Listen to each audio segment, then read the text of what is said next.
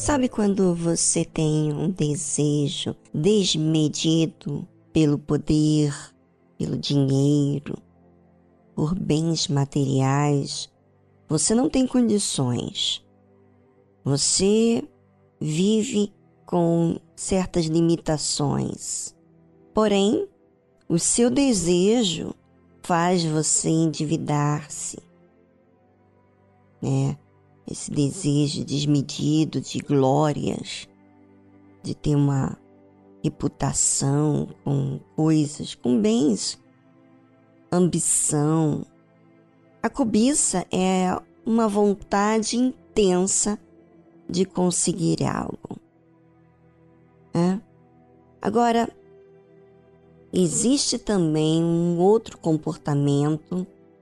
Nós temos falado esses dias sobre a, as obras da carne, que são manifestas, né? elas são caracterizadas através do adultério, da fornicação, que é sexo antes do casamento, impureza, e hoje vamos falar sobre lascívia, que é sexo desmedido, com um, com outro, com vários tipos de sexo, vários tipos de pessoas, de várias homem e mulher. É, existe hoje em dia uma variedade de, de sexo, onde as pessoas estão inclinadas para isso. Às vezes até mesmo a roupa da pessoa, né? Quando ela ela vive, ela se inclina para a sensualidade e a roupa fala, a, a, a forma de andar, a forma de olhar, a forma de se conduzir. Ou seja, não tem nenhum pudor. Existe sem vergonhice, roupas provocativas para os homens, para chamar atenção. Ou seja, a mente daquela pessoa está planejando criar um, um impacto às pessoas que estiverem vendo ela, né? A sua roupa, com a sua, o seu cabelo, com a sua maneira de ser. E assim muitas pessoas têm se comportado. Porque a mente dela está voltado para os prazeres do sexo. Sabe, é ou você vive na carne ou você vive no espírito. No espírito é quando você tem a mente nas coisas lá do alto, quando você está pensando em agradar a Deus, quando você tem cuidado de viver uma vida reta, de servir a Deus, de agradar a Ele, de disciplinar a si mesmo em prol de agradar a Deus. E você sabe que Deus, para agradar a Deus, é algo bem simples, que é algo que é puro, que é algo que faz bem, tanto para você quanto para outras pessoas. Eu estava ontem lembrando de realmente um fato que aconteceu que eu presenciei, eu vi, de uma pessoa que era próxima a mim. E, e ela me contou a sua história. Dela, antes de ter casado com seu marido, ela é, teve relacionamento sexual, intimidade com ele. E aí eles foram né, disciplinados na época e, e depois se casaram. O que, que aconteceu? Ele e ela eram um casal cheio de complicações. ele muito orgulhoso, ela muito sentimental. Passado alguns anos, essa pessoa, ele veio atraí-la com uma pessoa. E aí depois vem ser descoberto e, e ele pede perdão e quer mudar. E ela dá a chance. E depois, mais um tempo, ele volta a cometer o mesmo erro. Tá? Trai a mulher novamente. Isso é o que nós tomamos conhecimento. A gente não sabe entre linhas o que havia acontecido, mas ao ver essa situação, isso me impactou muito, porque quando ela comentou comigo que eles haviam cometido fornicação antes do casamento e eles estavam na igreja, diziam ser de Deus, etc. Olha só, gente, preste atenção. Olha o que, que acontece. Olha o que, que faz o sexo, né? Você não tem seu pudor, vamos dizer assim. Vamos dizer, é, você que vive uma vida à, à medida do sexo, do que você tem vontade, e é com um, é com homem, é com mulher, é com coisas, é com tudo que pode se imaginar hoje em dia tem algo que se inventar, vamos dizer assim. E, é, e as coisas de Deus é algo simples. É aquilo sempre é, bem simples e, e não precisa inventar nada. Mas o mundo começa a inventar muitas formas, né? E o que, que aconteceu? Esse casal veio a se divorciar. Infelizmente, eles tinham até uma filha que eles adotaram. Olha só, a criança veio a sofrer a separação dos pais.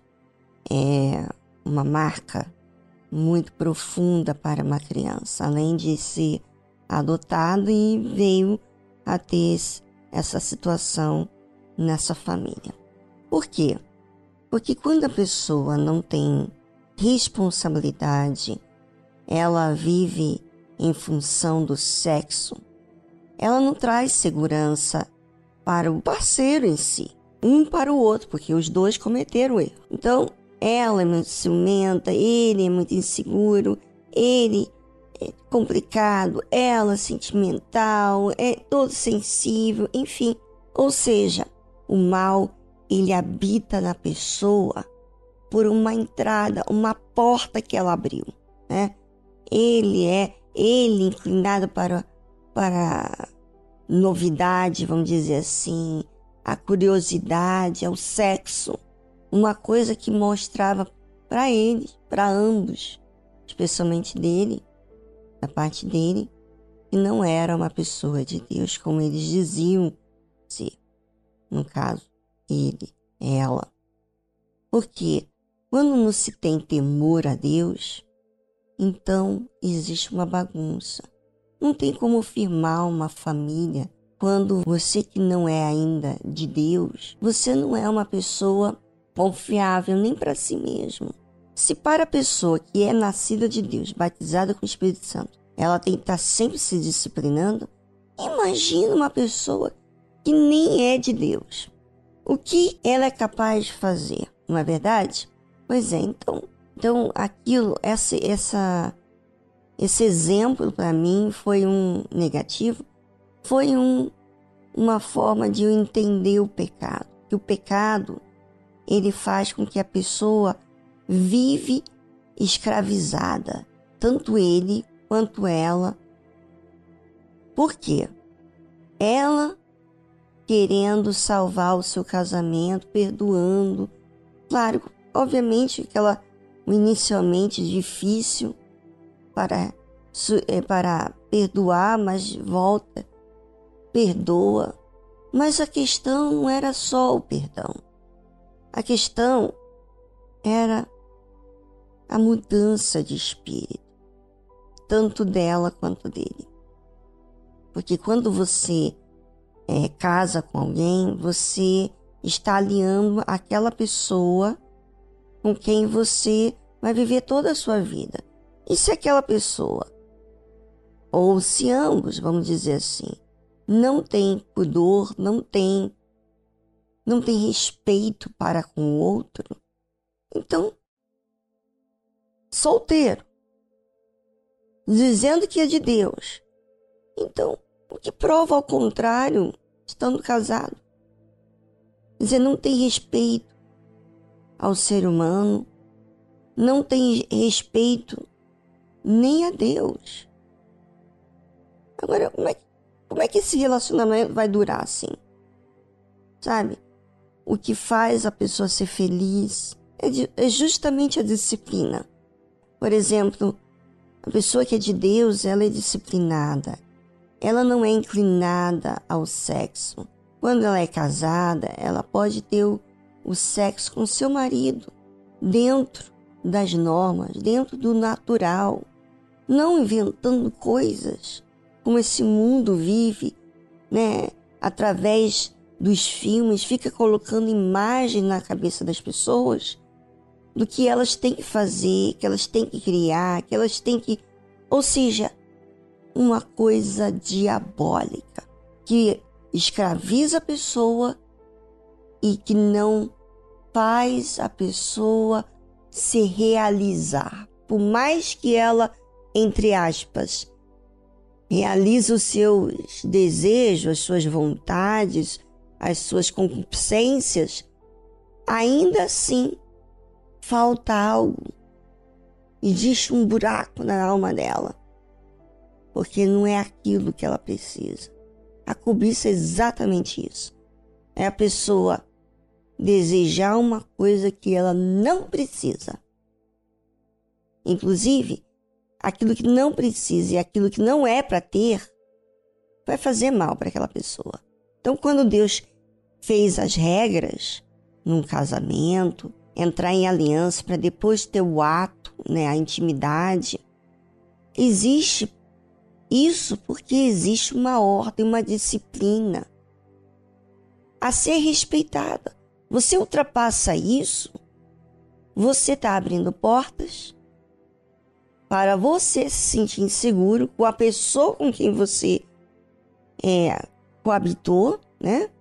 Se relacionou você se sente depois insegura, porque depois muitas pessoas pensam assim: ah, eu fui usada, ah, eu fui isso, eu fui... mas você não deixou?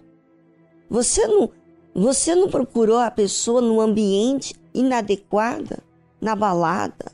Ou seja, as pessoas não se dão conta da, da desordem que ela mesma acata na vida dela. E é isso que a Bíblia fala.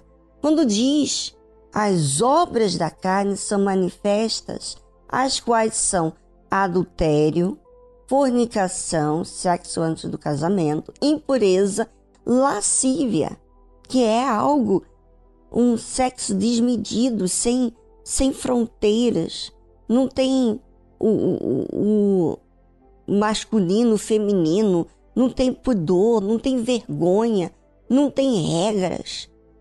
Ou seja, as pessoas que vivem escravizadas por isso estão literalmente é, sofrendo.